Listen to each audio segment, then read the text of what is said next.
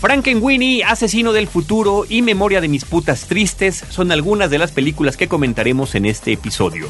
Bienvenidos a Cinemanet. El cine se ve, pero también se escucha. Se vive, se percibe, se comparte. Cinemanet comienza. Carlos del Río y Roberto Ortiz en cabina www.cinemanet.mx es nuestro portal. Yo soy Carlos del Río. Les saludo. Me da muchísimo gusto que nos sigan acompañando en este podcast. Y saludo a Roberto Ortiz. Carlos, el día de hoy hablaremos de una coproducción mexicana con varios países y también de una rareza. La exhibición en México de una película libanesa. Esta cinematografía es prácticamente desconocida en el ámbito de la distribución y exhibición comercial. Pues ahí están algunas de, los de las cintas que comentaremos, Roberto. ¿Qué te parece si arrancamos con esta película que se llama Frankenweenie de el muy querido director Tim Burton, más querido por mí que por ti, eso lo hemos dejado claro en anteriores, en anteriores programas. Esta es una, una película que me parece interesantísima desde muchos puntos de vista. Por una parte, esta historia de un niño que pierde a su mascota y que a través de la electricidad la reanima al estilo de Frankenstein, de ahí el título de Frankenweenie el propio niño se llama Víctor Frankenstein, es una, eh, una obra que ya había generado hace más de 20 años Tim Burton a manera de cortometraje con personas cuando trabajaba para Disney. Esto les pareció absolutamente perturbador en aquel entonces. La historia se volcaría sobre ellos mismos ya que la misma trayectoria de Burton a lo largo de los años como director, como creador, como artista, no nada más en el medio cinematográfico, sino también a nivel diseño que tiene, las criaturas que dibuja y demás, eh, y de los libros que ha escrito, eh, le, lo han puesto en un nivel impresionante. Ahora es una de las figuras de Disney, tan solo con la película que no me gusta tanto, de Alicia en el País de las Maravillas, fue una de las cintas más taquilleras, no sé si la más taquillera en la trayectoria de Burton, producida por Disney y para Disney, pues lo pone en, un, en una situación inmejorable de tal suerte que puede rehacer esta película, hacerla de cortometraje a largometraje y hacerla con figuras animadas cuadro por cuadro, con toda la imaginería del estilo de Tim Burton. Sí, y aquí este director establece un puente entre el pasado en la historia del cine y el presente.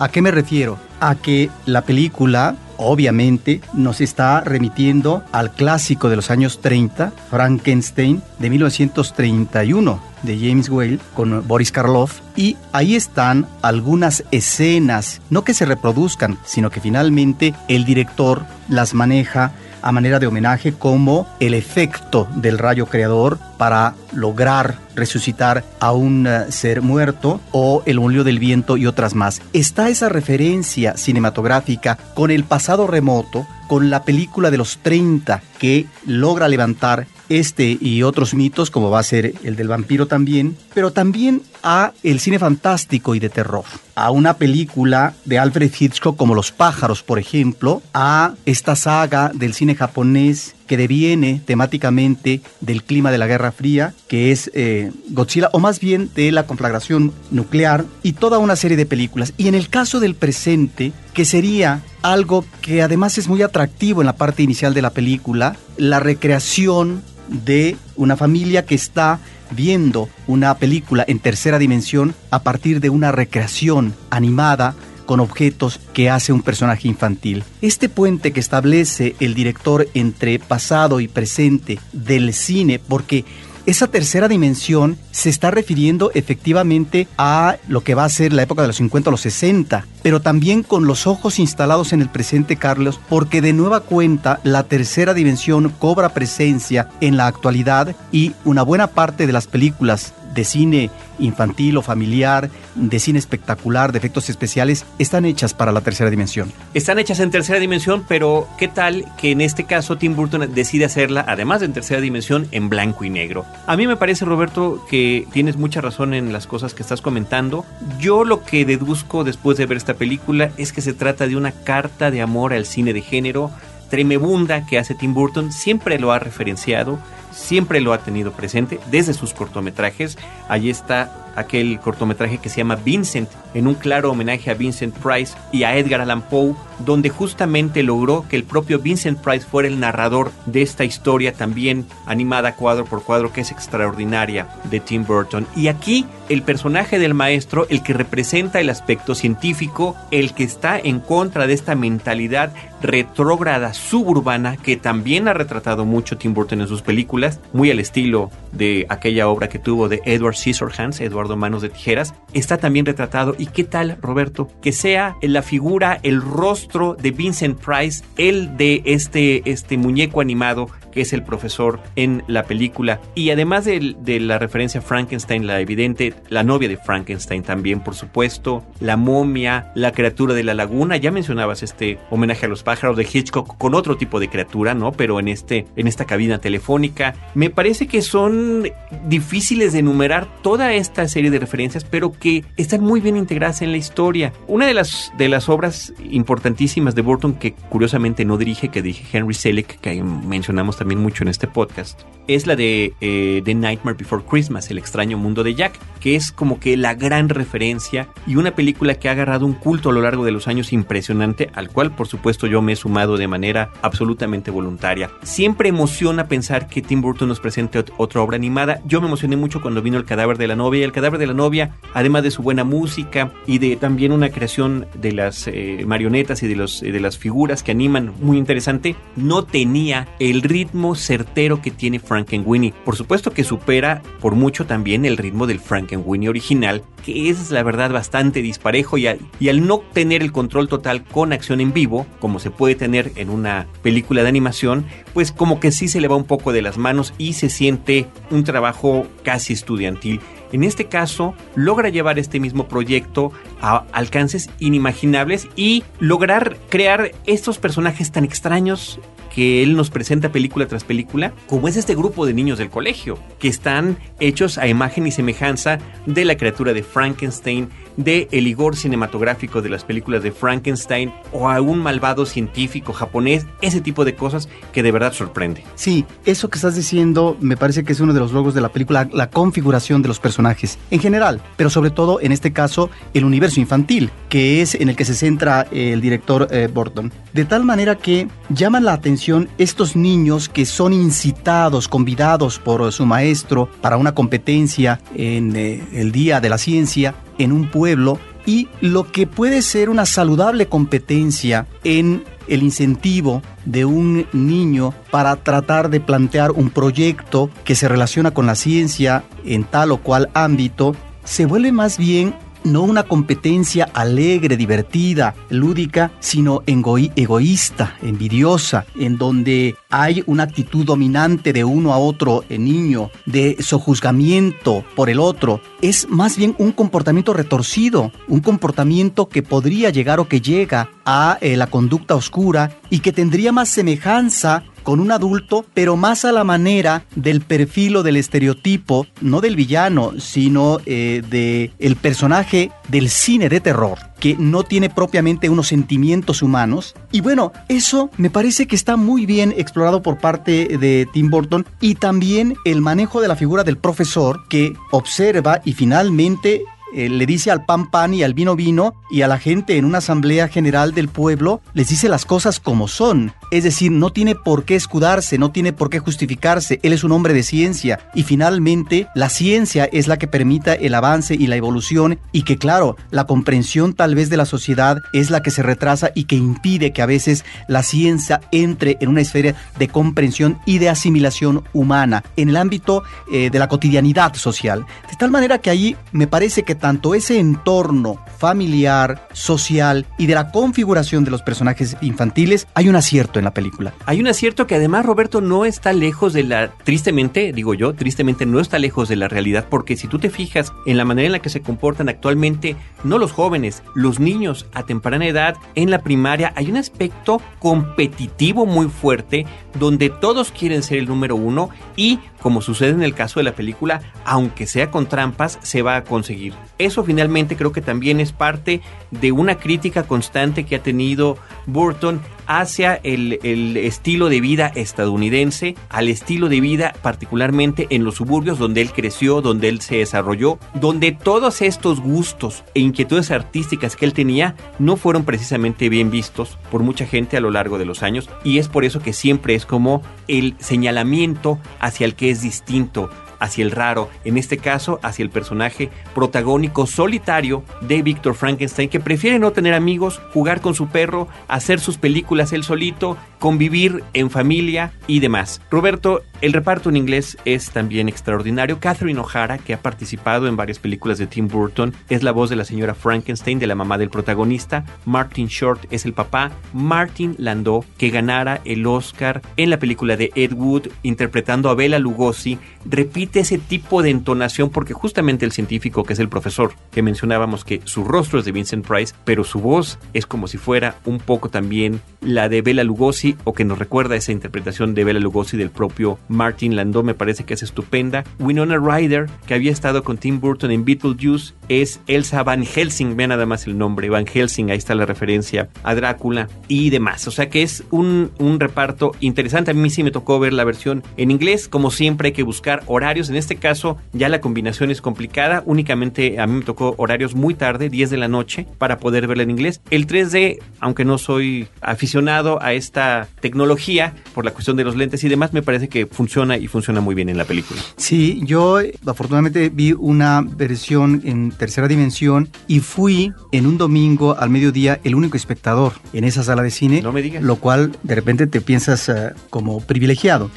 una de las cosas eh, que me gustan de la película es en este universo infantil que va presentando, cómo combina elementos propios de la cotidianidad con la vertiente fantástica. ¿sí? Es uh, el surgimiento de los fantasmas humanos a partir de estos personajes infantiles. De estos personajes infantiles que están en, una competencia, que aparentemente es un juego, que es una clase que se traslada al ámbito de eh, una competencia de ciencia en términos de lo que sería como una especie de feria, pero que son ellos, los niños, los que imponen la huella, los que logran, ¿sí? los que presionan para que eh, salgan esos eh, fantasmas de la cloaca. Una referencia más, Roberto, el personaje del título, el Frankenweenie, el perro que es revivido al estilo de Frankenstein, que se llama Sparky en la cinta, es de totalmente de un estilo eh, gráfico burtoniano que ya habíamos visto en una animación que él hizo que se llamó Family Dog uh -huh. para Amazing Stories, para aquella serie de televisión.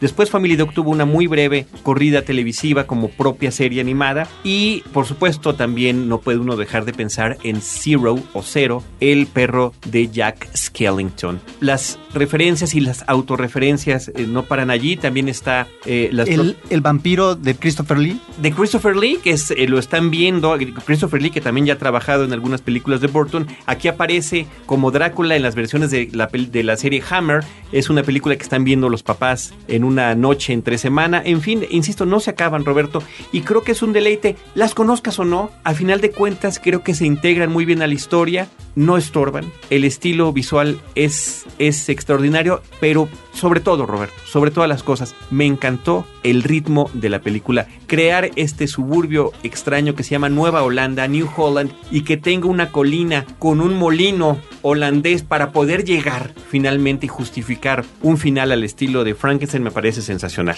Y la cuestión temática, cómo superar la pérdida de la mascota, en este caso de un ser querido que es un animal, y cómo interpretar lo que se está viviendo en el presente para transformarlo o no de una manera saludable o anómala. Me parece que ahí está una fijación que es planteada de manera intencional y muy bien desarrollada por parte del director. Pues ahí está Frankenweenie de Tim Burton. Eh, Roberto Ortiz, vamos ahora a una película que en nuestro país, que es México, han titulado como Asesino del Futuro. El título original es Looper, es una película de un director que se llama Ryan Johnson y está protagonizada y producida por Joseph Gordon-Levitt. Este actor, de verdad, qué sorpresas ha dado. Uh -huh. ¿Quién hubiera imaginado que este chico que salía en Third Rock from the Sun en aquella serie televisiva, fuera a tener esta trayectoria cinematográfica tan destacada, participando en, en géneros tan distintos y con directores tan interesantes. En este caso, Roberto, se trata de una película de corte de ciencia ficción como yo no había visto hacía mucho tiempo. Es uno de mis géneros favoritos. Es de repente como que difícil encontrar una película de este estilo que te convence y que te guste y para mí Looper fue una sorpresa extraordinaria. Si han visto el corto de la película, si han visto los avances, si han visto el trailer, sabrán que se trata de un eh, asesino a sueldo o el asesino del futuro que menciona el título,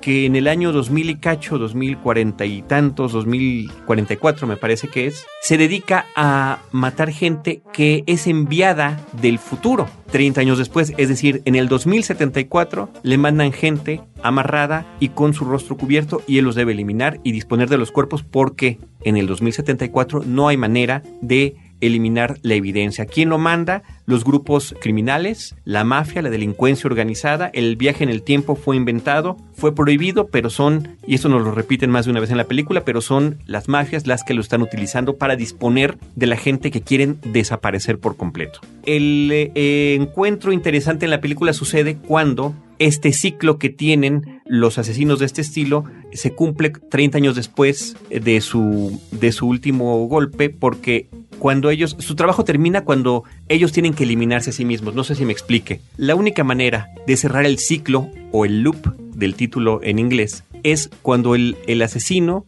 se asesina a sí mismo. Ahí es cuando se cierra el ciclo. ¿Quién es el personaje de Joe? El personaje protagónico al principio de la película es Bruce Willis. Entonces cuando se enfrentan los dos y uno se le escapa antes de poder matar, empieza una persecución para poder eliminar, porque si no puede sufrir graves consecuencias en los tiempos y la forma en la que se puede alterar el futuro esto, estas inconsistencias que encontramos en los guiones de los viajes en el tiempo, en estas películas se, justifican siendo paradojas. Y sobre este tipo de paradojas es sobre lo que versa la película. Nos presenta un retrofuturo, Roberto, donde las cosas, los aparatos, eh, los vehículos y los aparatos son una suerte de rediseño de los anteriores. No vemos coches como de nuestra época, pero que tienen algunas cuestiones tubulares y demás para que puedan estar funcionando. Yo creo que el, el mérito de la película tiene que ver con un guion interesante, consistente. Una cosa extra que eh, recomendar de la película es el trabajo que se hace, no nada más con el maquillaje que se hace a Gordon Levitt para que se parezca a Bruce Willis, sobre todo con una nariz prostética que le brinda ese perfil de un Bruce Willis que tenemos muy bien conocido, pero sino también en las gesticulaciones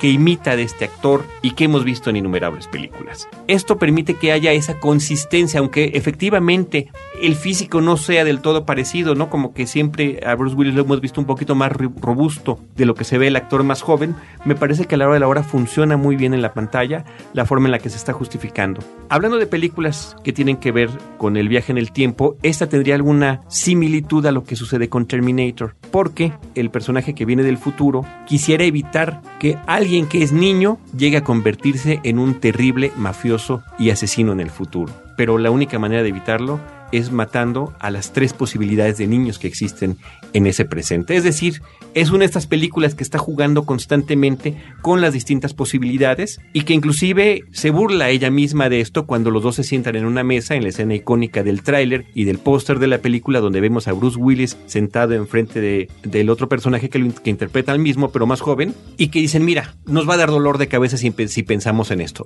Lo que hay que hacerlo es resolverlo de alguna manera. Así que una interesante eh, recomendación Roberto para los fanáticos de ciencia ficción. Cinemanet está de intermedio. Regresamos en un instante. ¿Eres empresario? ¿Buscas comenzar tu propio negocio? ¿Quieres hacer que tu caja registradora suene? Entonces, este es tu espacio. Empresarios compartiendo ideas y consejos para hacer crecer tu empresa. www.empresarioscompartiendo.com, un podcast de frecuencia cero, Digital Media Network. Ahora, diseñar y hospedar su página web será cosa de niños. En tan solo cinco pasos, hágalo usted mismo sin ser un experto en Internet. Ingrese a suempresa.com y active ahora mismo su plan. Suempresa.com, líder de web hosting en México. Cinemanet.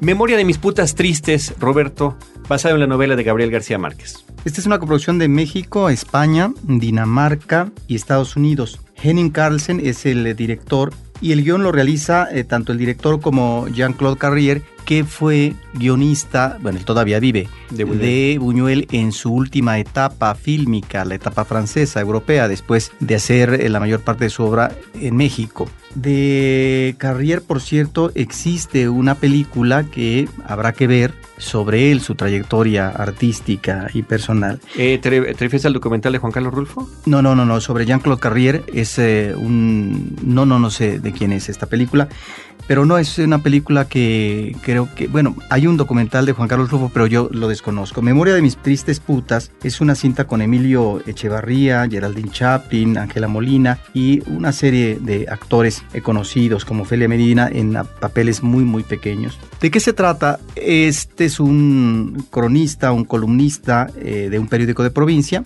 que le dicen el sabio y que cuando va a cumplir 90 años, pues lo que planea es pasar la noche con una muchacha eh, virginal. A lo mejor no se trata de tener propiamente la relación sexual ni de forzarla, sino de rematar su vida o ese ciclo de su vida, ya esta parte final de su existencia, en los rituales sexuales que él manejaba, no solamente cuando niño, sino también cuando era un hombre joven o maduro. Porque la película se ubica en el presente y hay referencias constantes, hay flashbacks al pasado, que es el pasado infantil del personaje, y el pasado cuando es un hombre de 40 años. Y él cuando niño conoce de manera accidental, más que accidental, a partir de la curiosidad, un prostíbulo y su primer vínculo con una prostituta se da cuando es niño y pagándole a esta prostituta que por cierto es una mujer negra y tiene eh, un parche en uno de sus ojos. Otra relación con eh, una mujer ya cuando es cuarentón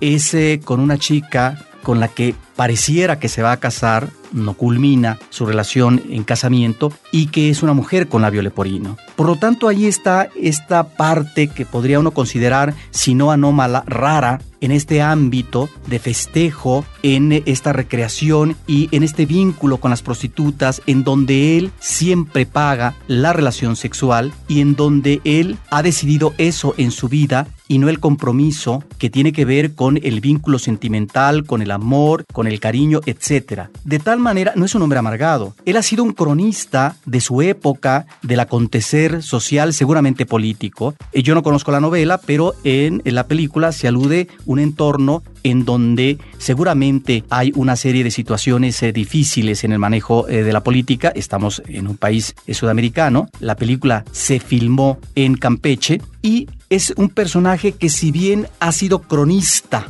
de diferentes épocas de su vida, no ha sido el cronista más que en la parte final de su existencia de sí mismo, con respecto a lo que él finalmente fijó o quiso fijar en su vida en el terreno amoroso. De ahí que se abre una ventana en lo que es el territorio del amor cuando el hombre está a punto de cumplir 90 años. Hay ahí elementos interesantes, pero que me parece que no están eh, desarrollados eh, del todo como lo que podría ser esta observancia de este hombre en diferentes momentos eh, de su época en cuanto a su entorno social y político y por otra parte lo que es la visión de sí mismo con respecto a, si no este desdén, este desprendimiento, este no compromiso con el vínculo sentimental amoroso. Eso me parece que es la parte central de la película y en el fondo lo que está planteando este personaje es esa carencia de amor que tal vez, que tal vez se pueda considerar, aunque sea a los 90 años. Con respecto a la actuación de Emilio Echevarría, que es un eh, actor competente, pues es una actuación que uno diría que es correcta, pero perdón, no obstante el maquillaje y demás, eh, eh, y las manchas eh, en el rostro de vejez, cuando vemos el manejo corporal de este actor, pues pareciera que no estamos ante un hombre en el umbral de los 90 años, sino cuando mucho de un hombre setentón que tiene vigor, fortaleza física y demás. Igual cuando habla de sus parlamentos, no es la voz cansada de un viejo, sino la de un hombre que a veces inclusive por la forma como dice los diálogos o sus parlamentos, pareciera que está leyendo correctamente una obra literaria y demás. Me parece que hay un error ahí de casting en un actor que es el central y que finalmente deja mucho que desear, no obstante que su actuación sea correcta hasta ahí. Es pues una de estas películas en donde está como esta visión por parte del director que quiere cuajar lo que es una realidad latinoamericana y que no siempre logran fijar de manera conveniente. Muy bien, Roberto. Ahí está Memorias de mis putas tristes del director Henning Carlsen. Roberto, vamos a hablar de la película Búsqueda Implacable 2. Taken 2 es una película protagonizada por Liam Neeson, es producida por Luc Besson, escrita por Luc Besson y dirigida por Oliver Megathon. Esta película es una secuela de, una, de otra cinta que ya hace un par de años había tenido un éxito moderado y había sido bien recibida, donde un exagente de la CIA descubre que su hija ha sido secuestrada por tratantes de blancas y hace hasta lo imposible por rescatarla estamos hablando de un tipo de película de género de acción, así que él tiene que ir eliminando a los individuos que eh, se encargaban de esta actividad tan impactantemente asquerosa. Estos son de nacionalidad albana, son albaneses, y en esta segunda parte de la cinta que tiene un inicio interesante porque vemos un avión de carga que aterriza en algún aeropuerto de Albania y unos camiones de carga llevan todos los féretros de las víctimas del personaje de Liam y ahí el patriarca del pueblo, padre de uno de los que murieron, dice nos vengaremos de este hombre y nos vengaremos con todo, ¿no? Resulta que las cosas se les facilitan demasiado porque Liam Neeson y su familia, con quien se reencuentra, viajan a Estambul, les quedan a un paso a los albaneses y lo secuestran a él y a su esposa para poder vengarse y la película trata sobre cómo intenta liberarse ahora con la ayuda de su hija que entre otras cosas ridículas avienta granadas en medio de una ciudad tan poblada y tan hermosa como es Estambul. Me parece que es un desperdicio de secuela, de actores, de locación y que es una película que verdaderamente sobra, Roberto. Y mira que acabo de hablar de una película que habla del viaje en el tiempo y que me gustó. No se trata de que no podamos creer que los personajes puedan hacer tal o cual cosa en el cine, pero de alguna manera tiene que estar sustentado. Esta situación en la que el secuestro se tiene que volver a justificar y que tardan media hora en plantearnos cómo regresa con la familia, por qué viajan juntos, qué están haciendo los otros para obtener su venganza y demás, es verdaderamente dolorosa y la forma en la que eh, el personaje de Liam Neeson está guiando a través de teléfono a su hija para que con sus artefactos, con sus pistolas, con sus granadas y con un automóvil logren escapar y ser rescatados. Y bueno, hay una escena ridiculísima de una entrada, una entrada violenta a la embajada estadounidense en, Estambul, hacen que, que uno pierda todo el interés por la película y toda la credibilidad. Una vez más, Luc Besson se encarga del guion y de producir la cinta, un francés que, bueno, siempre hemos dicho que se ha puesto un tú a tú con los estadounidenses en cine de acción muchas veces le ha funcionado.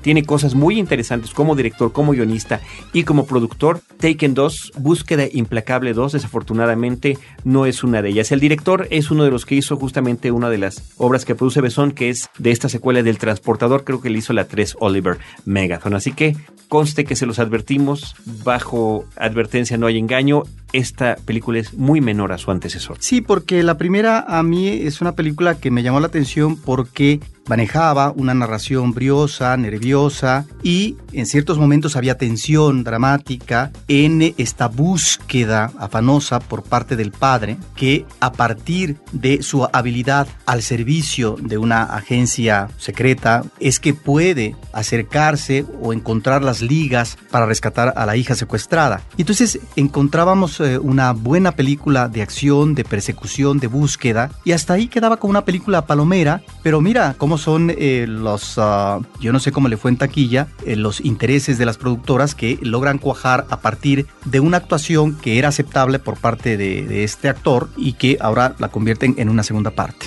Sí, su presencia en pantalla como siempre es innegable, pero realmente creo que no está la película a la altura de su presencia. Roberto, vamos con la última película de este episodio. Es la cinta libanesa y ahora dónde vamos en francés Eight Maintenant en Bonavou. Sí, es una coproducción de Líbano, de Francia y de Italia, de Nadine Labaki. Es Preciosa una mujer. directora hermosa eh, que tiene una trayectoria importante y que además aquí no solamente dirige, sino también actúa. Es uno de los personajes principales femeninos. Esta es una película que nos remite a esta realidad difícil que se vive en ciertos pueblos y en las fronteras, en este caso de este país de Líbano, donde en un pueblo pues existe no solamente población musulmana, sino también población cristiana, de tal manera que los conflictos religiosos se trasladan al ámbito también, no propiamente militar, no lo está enfatizando de esa manera esta película, sino de la dificultad de la convivencia familiar social cuando en estas comunidades pues eh, hay poblaciones eh, de ambas religiones. De tal manera que las mujeres se las tienen que ingeniar para tratar que los hombres no lleguen a la rivalidad, a la confrontación y por lo tanto a lo que puede ser un derramamiento de sangre que ya se ha derramado eh, la sangre en más de una ocasión. De eso trata la película. Es una película que aprovecha el elemento lúdico eh, para poder insertar la situación dramática que se vive en la ficción, pero que nos está, no retratando, nos está remitiendo a una realidad difícil y muy aguda. Y en el aspecto lúdico me parece que funciona de manera oportuna lo que es la integración de canciones a través eh, de la película, que esto sería como una influencia del cine egipcio y que también es muy dado a esta integración de las canciones durante el desarrollo de la película y que estas canciones a veces tienen que ver con una sugerencia argumental en cuanto a la tendencia que están teniendo los personajes, como por ejemplo una canción que se establece en el interior de una especie de taberna en donde se está de alguna manera sugiriendo el enamoramiento de una mujer cristiana con un hombre musulmán joven, que la cristiana es interpretada por la directora Nadine Lavaki. Pero al mismo tiempo, este tipo de canciones sirven, Carlos, como eh, remate humorístico de alguna iniciativa femenina grupal, precisamente para que los hombres no se enfrenten los cristianos con los musulmanes, como puede ser esa escena humorística que finalmente se agradece porque tiene su chispa, eh, que son los preparativos eh, de los bocadillos y de las bebidas con enervantes para aplacar a los hombres, para detenerlos de una situación extrema y de violencia. La escena inicial es una escena formidable donde vemos cómo eh, mujeres vestidas de negros avanzan hacia la cámara y van hacia el cementerio a visitar a sus muertos y ya llegando al cementerio un grupo de mujeres van rumbo a las tumbas musulmanas y otro grupo de mujeres va hacia las tumbas cristianas. Es decir, ahí hay una separación. Es pues, me parece, una película que no solamente está tratando ese problema, sino que también, como es muy difícil ver en la cartelera comercial, Carlos, este tipo de cine de nacionalidades como Líbano, por eso ahí está la participación de Italia, la participación de Francia, porque difícilmente a veces se logran cojar producciones en países como este. Eh, para finalizar, creo que también hay una observación atinada a lo que es la convivencia grupal, a lo que son estas formas de vida que uno desconoce, pero en donde está esta vitalidad, este resorte y este pronunciamiento vertical por parte de eh, las mujeres. Me parece entonces, eh, Carlos, que es una cinta que si bien como, no como subtrama, eh, si bien está latente lo que podría ser el comportamiento masculino machista, solamente queda como es sugerido. Es, me parece, una película muy interesante y que se recomienda al público por eso, porque finalmente nos remite a una cinematografía que prácticamente desconocemos fuera de los ámbitos culturales. Pues ahí está, y ahora a dónde vamos, la película libanesa que ha comentado Roberto Ortiz. Las otras cintas que comentamos en este episodio, Búsqueda Implacable 2, Taken 2, Memoria de mis putas tristes, Asesino del futuro, que es Looper, y Franken Winnie. Roberto, con eso concluimos, nosotros queremos agradecer a nuestro equipo de producción, a Paulina Villavicencio y a Abel Cobos y sobre todo a todos ustedes que nos continúan escuchando y que nos continúan descargando, que nos continúan recomendando a través de diferentes medios. En Facebook estamos como facebook.com diagonal cinemanet. Ojalá que también nos puedan seguir por ese medio. Es un medio que es mucho más gráfico, mucho más cercano en ese sentido a lo que tiene que ver con el visionaje cinematográfico. Ahí recurrimos no nada más para anunciar cuando ponemos un nuevo podcast, sino también para recordar imágenes de distintas películas. También lo hacemos a través de Twitter arroba cinemanet y tenemos un espacio en YouTube que está como Cinemanet 1. En cualquiera de esos medios, Roberto Ortiz y un servidor los estaremos esperando con cine, cine y más cine. Cinemanet termina por hoy. Más cine en Cinemanet. Frecuencia Cero, Digital Media Network, www.frecuenciacero.com.mx. Pioneros del podcast en México.